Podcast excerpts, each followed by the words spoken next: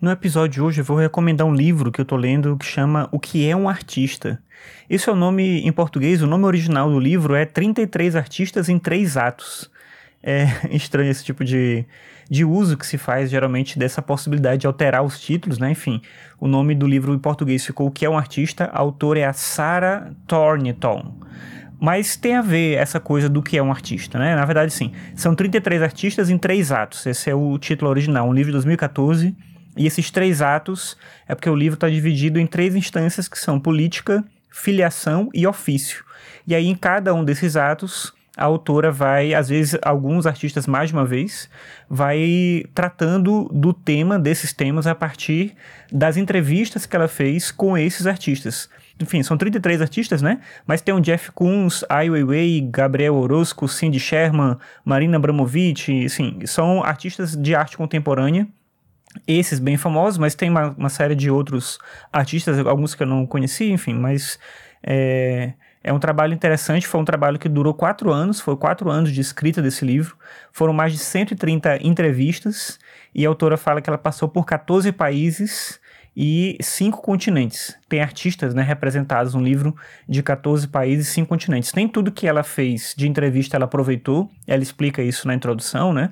Porque o que ela estava procurando era esse diálogo sobre a arte e sobre o ofício do artista, da importância do artista no mundo. E ela sempre partia dessa pergunta, que aí sim faz sentido agora, né? O título em português, que é o que é um artista? Ela perguntava para eles isso. E algumas respostas davam margem para o diálogo, foi o que ela aproveitou para o livro, e ela disse que alguns artistas que ela entrevistou, as respostas, enfim, não, não rendiam algo que ela considerava que era significante para deixar né, no livro, e aí essa parte do trabalho dela acabou não, não entrando.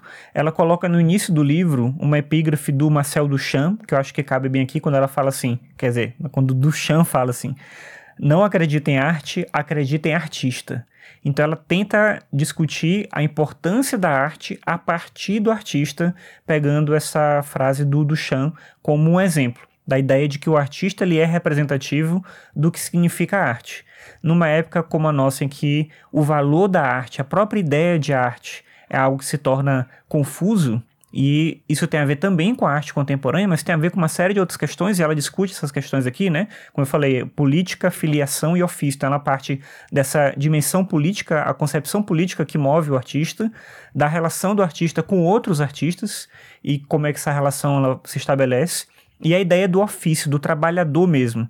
Ela discute essa ideia, como eu falei antes, de que o artista ele é alguém que tem um trabalho e que vive desse trabalho. Então, a questão, no final das contas, é o que é ser um artista profissional nos dias de hoje. Então, para além de uma visão idealizada da arte, o que ela procura é discutir o artista real.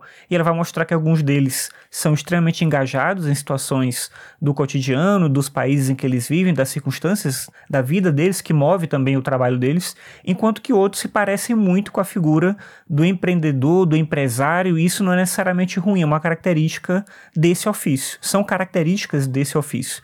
Enfim, como eu dizia antes, numa época que a gente não entende bem o que é arte, qual o valor da arte, vale a pena tentar entender isso, talvez pela figura do artista, que é o que ela tenta fazer aqui. Então fica essa recomendação desse livro, um livro que eu estou lendo ainda, mas me parece até agora muito bom e, enfim, já dá para recomendar para você caso você tenha interesse no assunto.